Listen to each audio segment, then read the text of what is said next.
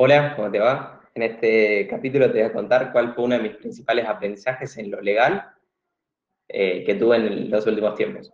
Nos pasó hace más o menos un año que trabajando con un cliente de Colombia, ellos trabajan muchas eh, representaciones tecnológicas en ese país, y Caso Central de una determinada tecnología abrió una oficina en Colombia. Que ya de por sí era medio un gris porque el acuerdo no decía que se iba a pasar. Pero bueno, abrieron la oficina y lo que hicieron después fue tratar de reclutarle, o perdón, le reclutaron los cinco comerciales que tenía nuestro cliente. Casa Central agarró, Casa Central porque era una representación, no era su casa central, sino eh, la empresa con la que ellos tenían el acuerdo, le reclutó los cinco comerciales. Y eso estaba eh, estipulado en el contrato que no se podía, más allá de luz y costumbre y de, cualquier tipo de consideración de, buena fe, eso estaba estipulado que no se podía.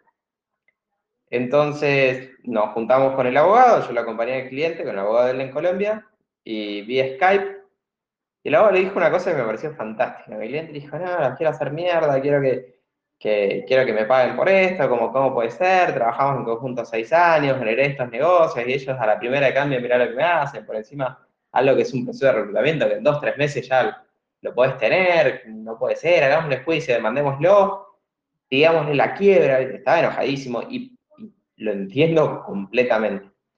Pero el abogado ahí me acuerdo que, que, Dani Ramos, creo que se le dijo una cosa muy, muy inteligente. Le dijo, tengo una consulta.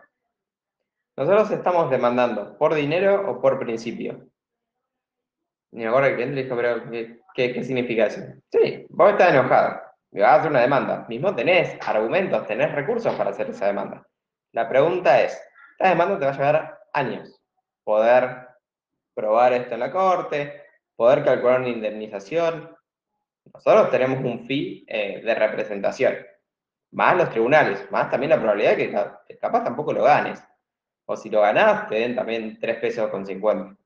La pregunta es, ¿vos estás demandando por principios o por dinero? Tu objetivo es demostrar de que a vos no, de que a vos no se te toma de tonto o vos estás viendo que esto es una oportunidad económica.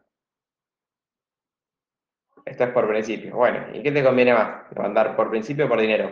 Por dinero, exacto. Olvídate, ya está, pasá, pasá, pasá la página, seguí adelante, recupera el tiempo perdido lo antes posible y eso va a ser tu mejor respuesta.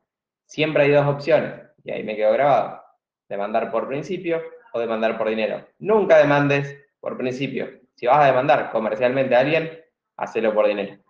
Espero que este capítulo te haya gustado. La idea es ver también cosas en específico que te puedan servir y a veces en la vida del emprendedor nos toca, nos toca estas situaciones tan, tan particulares como la que conversamos hoy.